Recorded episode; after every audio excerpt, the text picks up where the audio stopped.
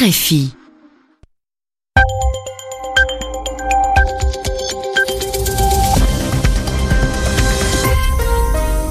Merci d'écouter Radio France Internationale. Il est 22h à Paris, 20h en temps universel. Nathanaël Vitran. Soyez les bienvenus dans cette édition du journal en français facile. À mes côtés pour le présenter, Alexis Guilleux. Bonsoir Alexis. Bonsoir Nathanaël, bonsoir à tous. À la une, la tension monte entre Rome et Paris. Un contrôle de douaniers français visant un passager nigérian effectué en Italie a provoqué la colère de la classe politique italienne qui réclame des explications à la France. En ce dimanche de Pâques, le pape François demande la paix en Syrie et à Gaza, deux régions, deux conflits où ce sont les plus vulnérables qui souffrent, dit le pape. En Syrie, justement, la Russie annonce un nouvel accord avec les rebelles pour l'évacuation de la route orientale. Et si vous souhaitez voyager aux États-Unis, il vous faudra peut-être bientôt laisser les agents américains consulter vos activités sur les réseaux sociaux. Et puis, comme tous les dimanches, Yvan Amar nous fera découvrir une nouvelle expression ce soir, sans coup rire. Les journaux. Les journaux en français facile. En français facile. On commence par cet incident diplomatique entre la France et l'Italie. Oui, le point de départ, c'est un simple contrôle douanier, sauf que les douaniers français ont effectué ce contrôle côté italien sans avoir demandé l'autorisation. Les agents de la police aux frontières étaient dans le train qui relie Paris à Milan. Ils soupçonnent un passager nigérian de trafic de drogue. Ils décident alors de descendre avec lui à la gare de Bardonecchia en Italie. C'est le local de la gare qu'ils utilisent pour un, test toxicologique, c'est-à-dire pour vérifier si l'urine du voyageur contient des traces de drogue. Problème, ce local est celui d'une association d'aide aux migrants. À Rome, le récit d'Anne Lenir. Selon la version italienne des faits, les cinq douaniers français sont entrés armés et sans autorisation dans un local mis à disposition d'une ONG qui assiste et soigne des migrants. Là, ils auraient demandé de manière brutale d'accéder aux toilettes avec le voyageur nigérian pour effectuer un test d'urine qui s'est révélé négatif. Au fil des heures, l'histoire s'est transformée en couac diplomatique. Les représentants de la classe politique italienne dénoncent en chœur une violation des droits humains et de la souveraineté de l'Italie inacceptable. L'ambassadeur de France a été convoqué par le ministère des Affaires étrangères qui par la suite a diffusé un communiqué indiquant, je cite, que cet acte grave remet en discussion le fonctionnement de la collaboration frontalière entre les deux pays jusqu'ici excellente. Anne Lenir, Rome, RFI. Les tirs à balles réelles de l'armée israélienne contre des manifestants palestiniens continuent de susciter l'indignation d'une partie de la communauté internationale. Les 15 Palestiniens ont perdu la vie, plus de 1400 ont été blessés lors d'une manifestation vendredi à la frontière de Gaza. La diplomatie française appelle aujourd'hui Israël à la retenue et se dit vivement préoccupée face aux graves incidents de ces derniers jours à Gaza.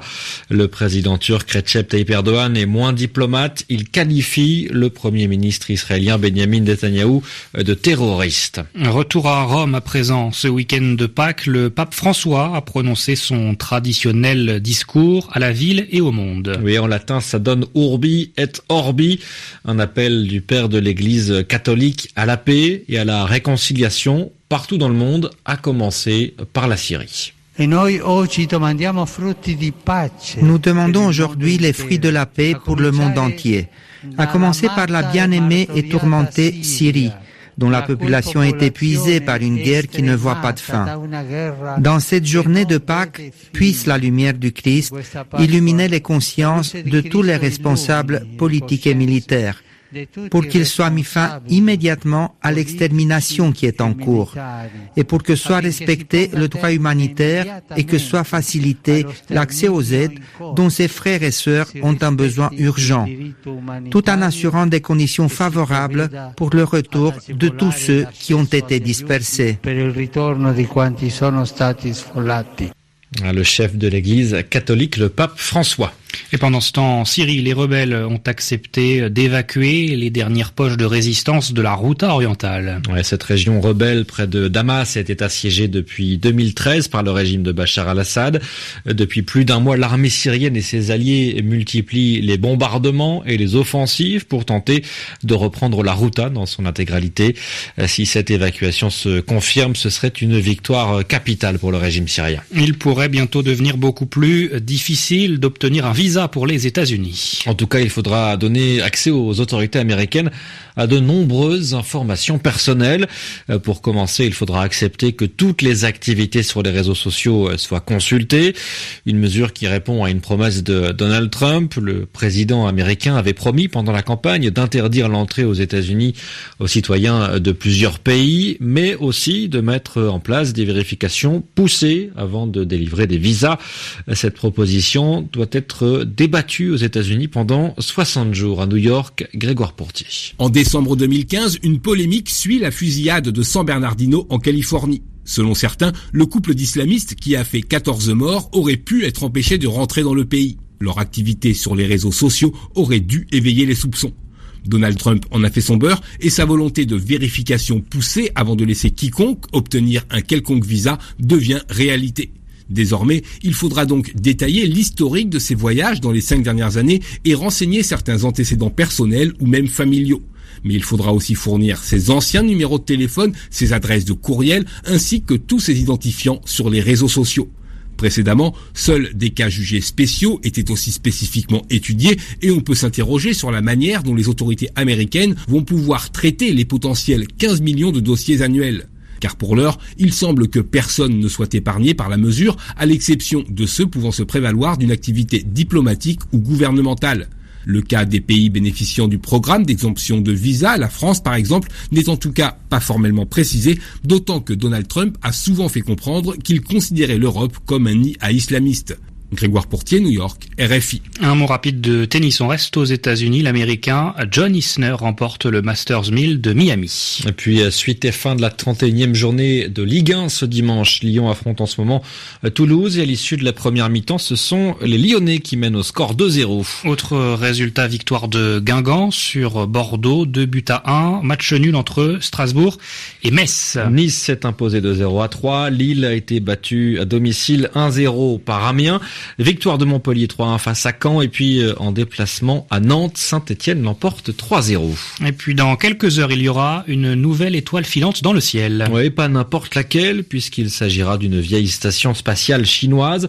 Elle va rentrer dans l'atmosphère à la vitesse de 26 000 km par heure avant de se désintégrer, de se transformer en boule de feu. Pas de panique, hein, même si cette station spatiale euh, pèse 8 tonnes, il ne devrait pas en rester assez au moment de toucher le sol pour créer le moindre dégât.